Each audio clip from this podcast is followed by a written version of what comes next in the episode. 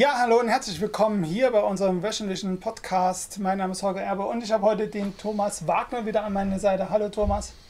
Hallo Holger. Und wir wollen heute reden, ich sag's, wir haben ein bisschen gezittert beim, beim, beim Titel, ne? Wir haben diskutiert. Diskutiert. Ein bisschen gezittert. Äh, E-Commerce in Krisenzeiten. Ja. Jetzt werden wir, glaube ich, ein bisschen polarisieren. Ne? Wir geben uns Äh, müde. Wir werden, ja, wir werden jetzt versuchen, alle abzuholen, dass also jeder dann am Ende auch einen Kommentar drunter schreiben kann, wie seine Sicht der Dinge ist. Ja, E-Commerce in Krisenzeiten. Ähm, E- es geht nicht spurlos am E-Commerce vorbei. ne? Wir hatten ja einen Hoch in der, in der Pandemiephase, wo Zum alle Teil, ja. äh, zu Hause saßen und ähm, nicht so richtig wussten, ähm, wie sie jetzt ähm, die nächsten tollen Sachen kaufen können, weil die Läden einfach äh, dicht waren. Und es sind ja viele abgewandert ins E-Commerce. Mittlerweile Ja. ist natürlich wie so ein Pendel, habe ich das Gefühl, ein bisschen wieder natürlich zurückgeschlagen, was vollkommen klar ist. Und jetzt kommen natürlich noch mehr ähm, Krisen auf uns zu, Rollen sozusagen auf uns zu. Wie schlimm sie werden, wissen wir nicht, wollen wir auch gar nicht, glaube ich, philosophieren. Aber wir haben schon, denke ich mal, Thema ähm, Energie, Thema äh, Wärmeversorgung, Thema Lebensmittelpreise, Thema ja, Rohstofforganisation, Rohstofforganisation. Transportlogistik. ähm, das wird natürlich für den einen oder anderen in der Haushaltskasse sich wahrscheinlich doch niederschlagen. Ja, Und äh, bedeutet natürlich dann wieder automatisch, wenn weniger Geld da ist fürs Verkonsumieren, ja, dann werde ich auch weniger konsumieren. Ja. Ne? Ähm, du hast ja nun ungeheuer viele Kunden im E-Commerce. Merken die das schon? ja. Also man merkt es an allen Stellen sehr, sehr deutlich. Okay. Die meisten merken, also die E-Commerce-Händler selber, und das vielleicht der ein oder andere jetzt dabei ist, wird mir recht geben, die merken es vor allen Dingen an ihren Einkaufsthematiken. Also es war eine Zeit lang überhaupt fast nicht mehr möglich, einen Container aus irgendeinem anderen Teil der Welt nach Deutschland zu bekommen, wenn dann zu exorbitanten Preisen. Die sind jetzt gerade radikal gefallen. Also ab jetzt, momentan macht es gerade wieder Spaß, irgendwo aus China oder sonst woher zu importieren. Wir wissen aber nicht, wie lange das bleibt. Und wir wissen auch nicht, wie viel Kapazitäten übrig bleiben oder ähnliches. Das nächste ist Verteuerung von Rohstoffen. Ich habe Menschen, die mit Holz arbeiten. Ähm, wo Holz das Rohstoff ist, das macht gar keinen Spaß gerade. Es macht bei Stahl gerade gar keinen Spaß. Also gerade alles, was äh, rohstoffintensiv ist, wird unheimlich teuer. Ähm, alles, was personalintensiv ist und ich es in Deutschland lassen will, wird teurer. Ja, wir haben eine Mindestlohnerhöhung, dadurch ziehen sich logischerweise auch Lohnerhöhungen in den höheren Klassen weiter, weil man will ja Lohnabstände behalten. Ähm, die Produktion vor Ort, also alles wird für die Leute teurer. Das sehe ich. Und Ich habe ganz, ganz viele Kunden, die noch nicht bereit sind, das alles weiterzugeben. Also da, ich habe wirklich Kunden, die schlucken da echt viel. Die sagen, dann wird meine Marge halt geringer. Es ist trotzdem noch okay für mich. Aber das geht ja nicht ewig. Also gerade wenn jetzt Energiepreise äh, kommen. Ich hatte jetzt einen ersten Kunden, der hat gesagt, du Thomas, ich habe vier, ich muss jetzt lügen, keine Zahl kann jetzt vielleicht nicht auf den letzten Cent stimmen. Der hat bisher 4.600 Euro äh, Stromabschlagskosten im Monat. Jetzt wollen die 25.000 Euro Abschlagskosten im Monat. Da steht man dann als Unternehmer auch plötzlich da und man kann natürlich auch nicht sofort seine Kapazitäten äh, irgendwie woanders hin verlagern. Man kann auch seine Preise nicht sofort äh, erhöhen. Oft hat man ja Preisbindung oder ähnliches. Ähm, gerade im E-Commerce, ähm, wenn ich im Wettbewerb mit anderen stehe, dann kann ich nicht sagen, ich mache jetzt auf Amazon den Preis irgendwie doppelt so hoch, dann bin ich nämlich raus oder ähnliches. Das merke ich auf der einen Seite ganz, ganz stark. Das tragen die auch an mich heran, wo ich dann Ja. immer sage, naja, dann müssen wir halt schauen, wie wir im Einkauf an anderen Stellen sparen. Ich habe jetzt den ersten Kunden, eine, einen Verlag, Okay. der bisher wirklich gesagt hat, ich will in Deutschland drucken. Er hat gesagt, es geht nicht mehr. Ich kann mein Buch nicht, also ein Ki- Kinderbuchverlag hat gesagt, ich kann mein Buch nicht für 59 Euro verkaufen, ein Kinderbuch, wenn ich es in Deutschland äh, drucke. Ich muss es für 19 Euro oder für 24 Euro verkaufen. Das geht aber nicht mehr, wenn schon meine Druckkosten höher sind. Also das ist so ein Thema, das funktioniert gerade gar nicht. Und die haben jetzt gesagt, wir haben jemanden in Polen gefunden, der das macht. Ist auch nicht weit weg, man kann hinfahren. Die Polen können mittlerweile gut Deutsch. Also sagen. Wir haben eine da- gute Technik. Genau, haben gute, Te- teilweise besser gepflegte Technik als manche ältere Druckerei, die es schon drei- 30 Jahren in Deutschland gibt. Ähm, aber da ist noch die Entfernung nicht mal weit weg. Also von, von Leipzig aus oder von aus Ja, den Ostgebieten ja. nach Polen fahren, ist jetzt nicht so, so, so kompliziert. Ähm, und ich sage immer, was einmal ausgelagert ist, das bleibt ausgelagert. Also die Wahrscheinlichkeit, dass das wieder zurückkommt, ist halt gering. Klar, wenn ich es nach China, Indien, sonst wo auslagere, dann denken viele heutzutage drüber nach. Also auch die Tendenz sehe ich bei Kunden, dass die aufhören, ähm, Dinge so weit weg machen zu lassen. Ja, du hast ja da wieder das Logistikproblem. Genau, du hast das riesen Logistikproblem. Mhm. Und oft weißt du ja noch nicht mal, was da ja. noch dazwischen hängt. Mhm. Also oft kennst du ja deine endgültige mhm. Kette gar nicht, weil du noch nie dort gewesen bist, weil ja. du gar nicht weißt, wohin die das mhm. auslagern. Und dann bricht dir plötzlich in einem sehr entfernten Land irgendwas weg und du kannst es nicht ersetzen. Also mhm. das sehe ich auch. Das sind so die zwei Tendenzen, die ich sehe. Ähm, also quasi Kostensenkung durch Auslagerung, mhm. aber gleichzeitig Risikominimierung, um wieder Produktion zumindest nach Europa zurückzuholen. Wobei mhm. wir ja gesehen haben, dass nur nach Europa zurückholen auch nicht funktioniert. Ne? Ja. Wir haben jetzt Krieg in Europa, sehr, sehr, also gar nicht mal so weit weg. Und das macht sich natürlich an allen Ecken bemerkbar. Und jetzt haben mir die ersten Kunden jetzt schon gesagt, Thomas, wir haben jetzt mitbekommen, es gibt bald kein AdBlue mehr. Und ich sage, hm, alles auf uns zukommen lassen. Aber ja, es wird auch Logistik wieder betreffen, dass wir dann plötzlich nicht mehr sagen können, naja, die Ware ist übermorgen da, sondern wir sagen, naja, die Ware kommt in der Woche, in 14 Tagen, wir wissen es nicht. Und das sind so die Probleme, die wir einkaufsseitig, also quasi einkaufsseitig sehen. Mhm. Und auf der anderen Seite sehe ich natürlich unheimliche Kaufzurückhaltung bei Kunden. Also mein wichtigster Tipp eigentlich an alle, die den Online-Shop haben, jetzt Weihnachtsverkäufe machen. Mhm. Also jetzt das Geld mitnehmen, was gerade in der Tasche ist. Wir wissen nicht, was im Herbst kommt. Ja, das ist Lass so. mal das ganz Dumme mhm. ist und noch mal eine Corona-Welle kommen. Wollen wir alle nicht hoffen. Aber dann ist wieder Ruhe. Und gleichzeitig noch Energiekosten-Thematik. Dann kauft keiner im Dezember, im September, im Oktober, im November. Mhm dann ist das vorbei. Jetzt. Also wer jetzt was verkaufen mhm. kann und wer jetzt quasi das auch schon anbietet, legst dir für Weihnachten beiseite. So günstig wie heute bekommst du es nie mehr. Der macht, das, der macht die richtige äh, Werbung, mhm. der macht das richtige Marketing. Mhm. Und, aber auch Kunden, die schicken mir mal einen Screenshot und sagen, du Thomas, ich glaube, Weihnachten ist schon. Die sehen das gerade, äh, wie stark gekauft wird. Also die sehen so die Warenkörbe steigen, so wie mhm. das eigentlich sonst erst kurz vor Weihnachten passiert, mhm. sagen mir aber auch gleichzeitig, die Summen sind geringer geworden. Also die Leute kaufen, mhm. aber deutlich weniger, deutlich zurückhaltend. Naja, also das ist ja auch das Feedback, äh, was ich dir schon im Vorgespräch gesagt habe, von, von einem Händler, äh, die die Leute jetzt in Kurzarbeit geschickt haben, ja. weil einfach nicht mehr so viel eingekauft wird und auch nicht mehr in den Werten eingekauft ja. wird. Also man merkt das schon. Also und da muss ich sagen, ähm, ist ja immer so die, das Gefühl, jetzt im Moment sind ja eigentlich die, die Kosten, die auf uns zurollen, ja noch gar nicht da. Ja? Genau. Weil es ist so auch in meinem Umfeld, die ersten kriegen jetzt, was weiß ich, eine vor dreifachen, eine vor vierfachen des Gaspreises und so. Aber es hat jetzt noch nicht alle flächendeckend betroffen oder auch der Strompreis. Da haben wir ja alle noch Verträge, die bis Ende des Jahres laufen.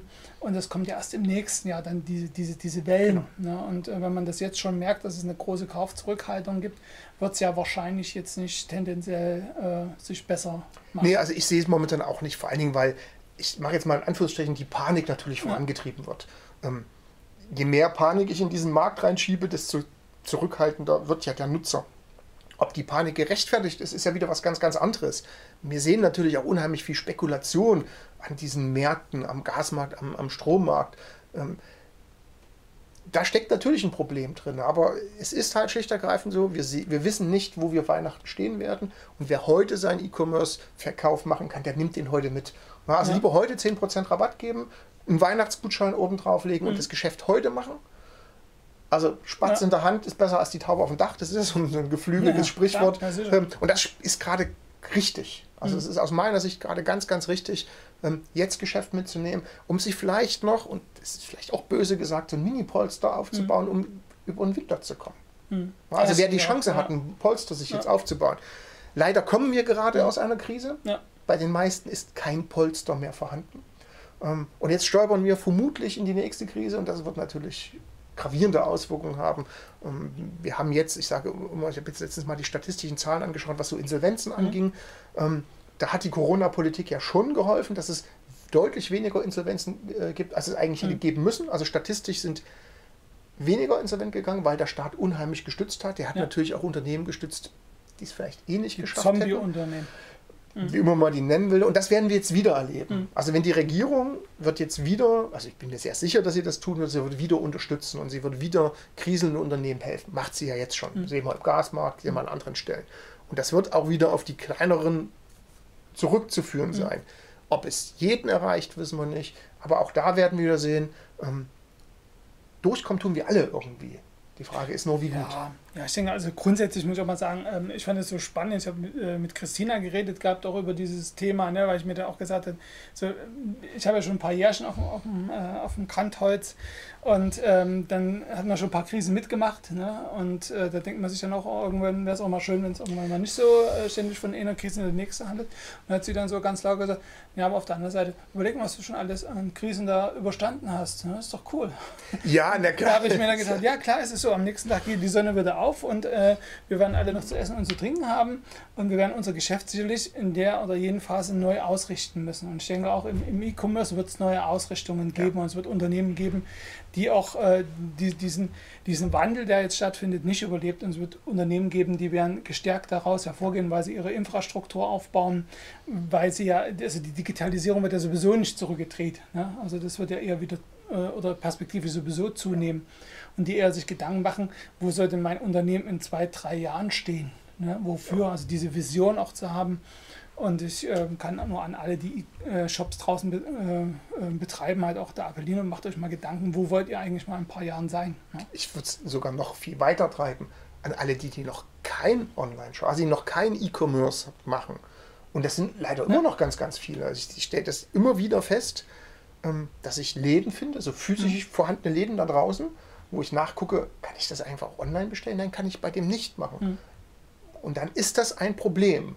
Ähm, weil wir sehen natürlich auch die, die, Zurückhaltung der Leute, einkaufen zu gehen, also so physisch draußen einkaufen zu gehen. Mhm. Viele haben in zwei Jahren, zweieinhalb, zwei, dreiviertel Jahren Corona-Pandemie gelernt, wie einfach mhm. das Einkaufen mit einem Handy geworden ist. Ähm, und viele kehren davon nicht mehr zurück. Ja. Und dann ist das schlicht ergreifend so und das wird dem Einzelhandel vor allen Dingen in Innenstadtlagen massiv ähm, das Leben erschweren. Und wenn die nicht endlich aus dem Knick kommen, und da kann ich nur sagen, da bin ich teilweise wirklich ungehalten, mhm. weil ich gesehen habe, was für Geld da reinfließt, mhm. also von staatlicher Förderung äh, etc. Also wird ja richtig, wurde ja richtig mhm. viel Geld investiert. Und dann gehe ich heutzutage in den Laden, möchte mit Kreditkarte bezahlen, sagen, das haben wir wieder abgeschafft, Corona ist vorbei. Und da sage ich mir, ah, die nächste Krise kommt bestimmt, ich komme nicht wieder zu dir. Na, dann gebe ich mein Geld halt tatsächlich woanders aus. Und da sehe ich immer, da sehe ich so eine ganz große Diskrepanz. Wir haben natürlich mhm. E-Commerce-Händler, die gucken fünf Jahre, sieben Jahre, zehn Jahre voraus. Ob denen ihre Prognosen stimmen, da brauchen wir nicht diskutieren. Bei den Wellen, die wir gerade haben. Aber zumindest haben die Vision, haben die Ziele und die wissen, dass sie ihr Produkt und ihr Thema mhm. immer wieder neu aufstellen müssen. Und dann sehe ich immer wieder klassische Einzelhändler, die den ganzen Tag, und jetzt bin ich ganz ehrlich, nur jammern mhm.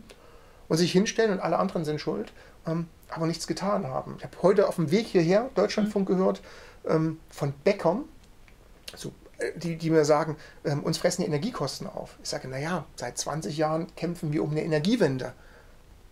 Warum ist denn auf deinem Dach noch keine Solaranlage oder ähnliche Thematik? Das wurde halt verschlafen, weil Dinge billig waren und sie nicht im Risiko äh, quasi eingebrieft wurden. Wir haben einfach ganz, das, das betrifft uns alle, na, ähm, wir haben ganz, ganz viele Risiken nicht auf dem Schirm gehabt und die überrollen uns jetzt gerade. Und ich glaube, das ist so die große Chance aus dieser Krise zu lernen, mal wieder eine echte Risikobetrachtung im Unternehmen zu machen und zu mal schauen, wo sind denn meine Risikofaktoren? Hm. Energieversorgung, Logistik, Personal. Also du hast ein Recruiting-Buch geschrieben, du weißt, wie, wie wichtig Personal ist und wie schwer es ist, momentan Personal zu bekommen, egal wo ich arbeite. Aber ich sehe das bei meinen Kunden, die suchen, also ich habe nicht einen einzigen Kunden, der nicht x offene Stellen hat. Ähm, und das sind so die Probleme, mit denen wir kämpfen. Und da glaube ich, dass die Krise uns hilft, als gute Unternehmer gestärkt rauszukommen, weil wir wieder festgestellt haben, Mist, der Staat macht das nicht für uns. Ich muss mich selber um Dinge kümmern. Der Staat fängt mich vielleicht auf, aber wenn ich mich selber gekümmert habe, komme ich gestärkt aus einer Krise raus. Und das ist, glaube ich, so das, was ich, das das Positive an diesem, was du auch gesagt hast. Ne? Wir haben die Krise und am nächsten Tag geht trotzdem die Sonne wieder auf. Und wenn ich das Richtige aus der Krise gelernt habe, ähm, dann ist die Krise auch in Ordnung zumindest ertragbar gewesen. Ja. In Ordnung ist sie trotzdem nicht, aber zumindest ist sie ertragbar. Also ich denke auch, ich denke auch, dass die Unternehmen jetzt, äh, es ist, trifft natürlich manche Gewerke schon etwas heftiger, das, das ist äh, vollkommen klar. Und ähm, auch da gibt es wieder Unternehmen geben, die überleben, die sich, die irgendwas machen. Ein tolles Produkt hat man ja auch in Corona, ich fand das auch so toll. Die ganzen Unternehmen, die dann solche Kochboxen da verschickt haben und so wo ich mir gesagt habe, toll, also wirklich Ideen gehabt und nach vorne gegangen und äh, mit, sogar mit mehr Umsatz äh, durch die Gegend, äh, durch die Zeit gekommen sind, als sie vorher hatten.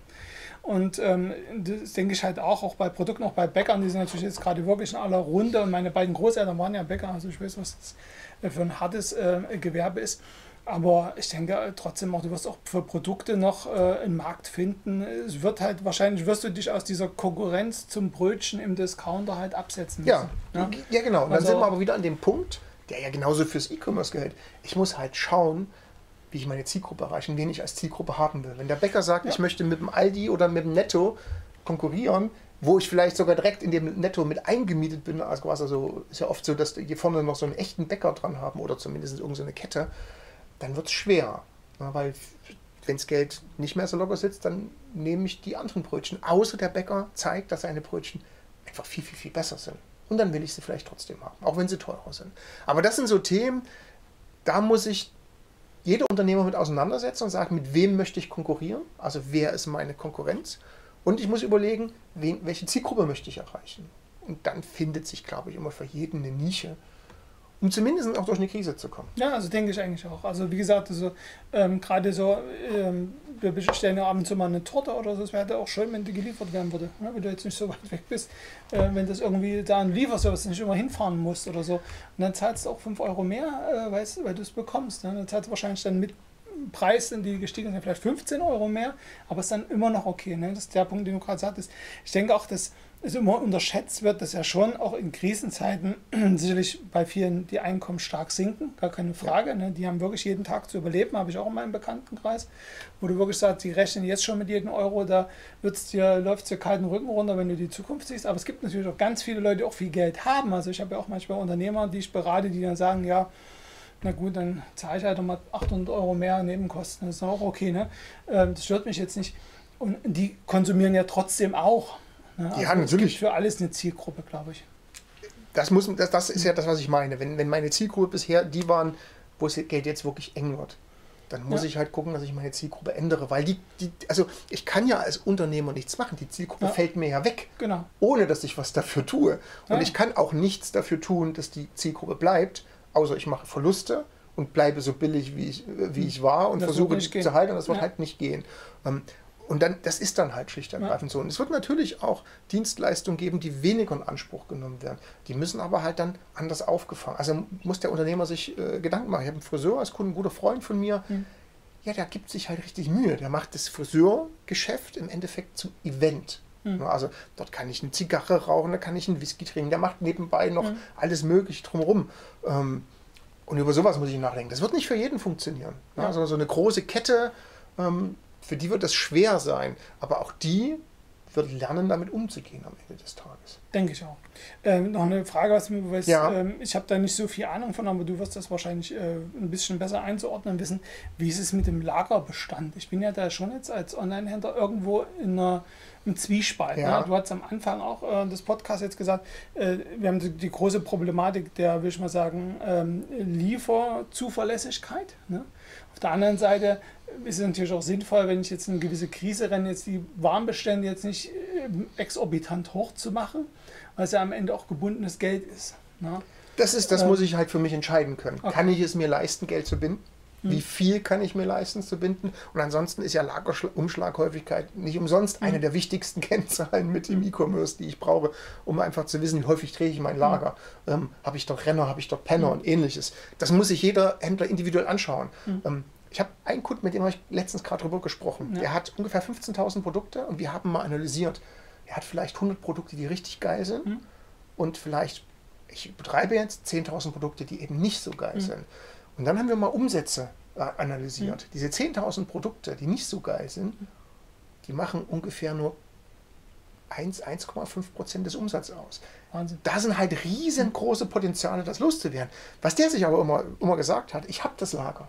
Also das sind so diese EDA-Kosten, wird das ja gerne mal mhm. genannt. Es ist eh da. Na, warum soll ich es denn jetzt wegwerfen? Sondern wenn ich es verkaufe, dann ist meine Marge an dem so groß, dass es sich lohnt, es liegen zu haben. Also das sind so individuelle Entscheidungen, das muss jeder sich anschauen.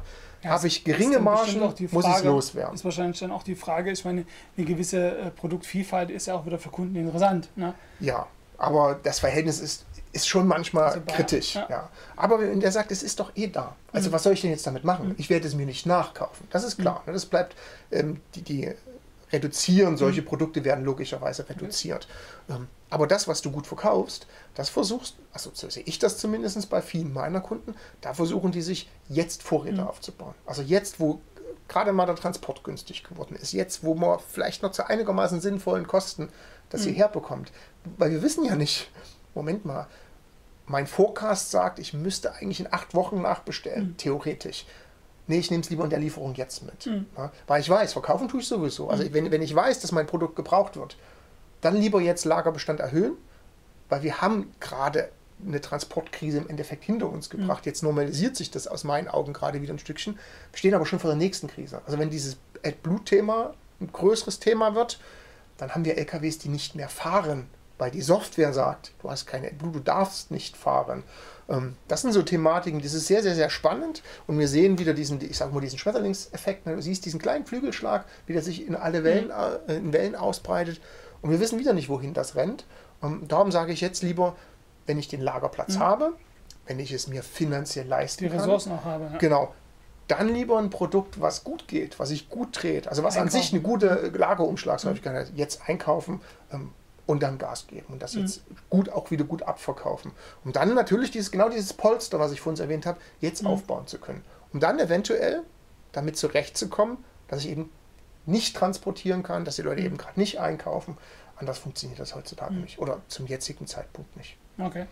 Und das Wichtigste ist, Inhouse-Prozesse optimieren. Mhm. Kosten, Kosten im eigenen Unternehmen senken.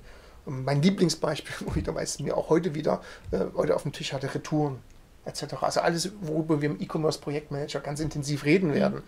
Ähm, da, wo ich Geld verschenke, mhm. in-house, weil ich mir jahrelang keine Gedanken über Prozesse gemacht habe, da jetzt rangehen. Jetzt sich die Zeit nehmen, ähm, Prozesse zu optimieren, Strukturen zu optimieren und dadurch auch Kosten zu reduzieren. Hm. Zeit wird's, ne? Weil Für die meisten glaube, wird es Zeit. Ein bisschen so wie in der Sanduhr, so irgendwie kann man zuschauen, wie so die, der Sand da durchrieselt, ja. ne? Irgendwie langsam. Also zumindest äh, man in der Wahrnehmung merkt, dass es doch immer näher kommt. Ne? Also ich denke mal, so bis Jahresende wird sich alles noch entspannt halten und dann muss man schauen, wie es weitergeht. Aber aber wie gesagt, ähm, in jeder, in jeder Krise steckt natürlich auch äh, eine gewisse Hoffnung drin, äh, dass es dann besser wird. Und es ist ja auch, hat man auch im Vorgespräch schon gesagt, nach jeder Krise kommt ja auch wieder ein Wachstum. Ne? Und halt jetzt auch wirklich schauen, die Infrastruktur aufzubauen, äh, die Struktur, die Prozesse anzupassen, dass dann, wenn es wieder ins Wachstum geht, dann natürlich auch man als Unternehmer mit den besten Produkten, der besten Struktur und dem besten Unternehmen am Start ist. Genau. Das ist immer sinnvoll. Thomas, ich danke dir. Gern geschehen. Ähm, und draußen, ja, wer jetzt sagt, okay, ich muss mich noch ein bisschen fit machen beim E-Commerce, den lade ich herzlich ein in unseren Kurs Projektmanager im E-Commerce mit IHK-Zertifikat. Unter anderem mit dir als äh, Lead-Dozenten und ähm, schaut auf unserer Website www.hsb-akademie.de und ja, folgt uns auf den sozialen Netzwerken Instagram, Facebook und cool. wer dich sucht, der kann natürlich auf unsere Webseite gehen, genau. unter Dozentenprofilen, da findet er die Kontaktdaten. Und ich kann es nur jedem Unternehmen empfehlen, äh, sich da so einen E-Commerce-Experten äh, an die Seite zu holen. Vielen Dank, dass du da warst. Gern geschehen. Dir eine schöne Zeit, euch draußen eine schöne Zeit und wir sehen uns bald. Ciao. Tschüss.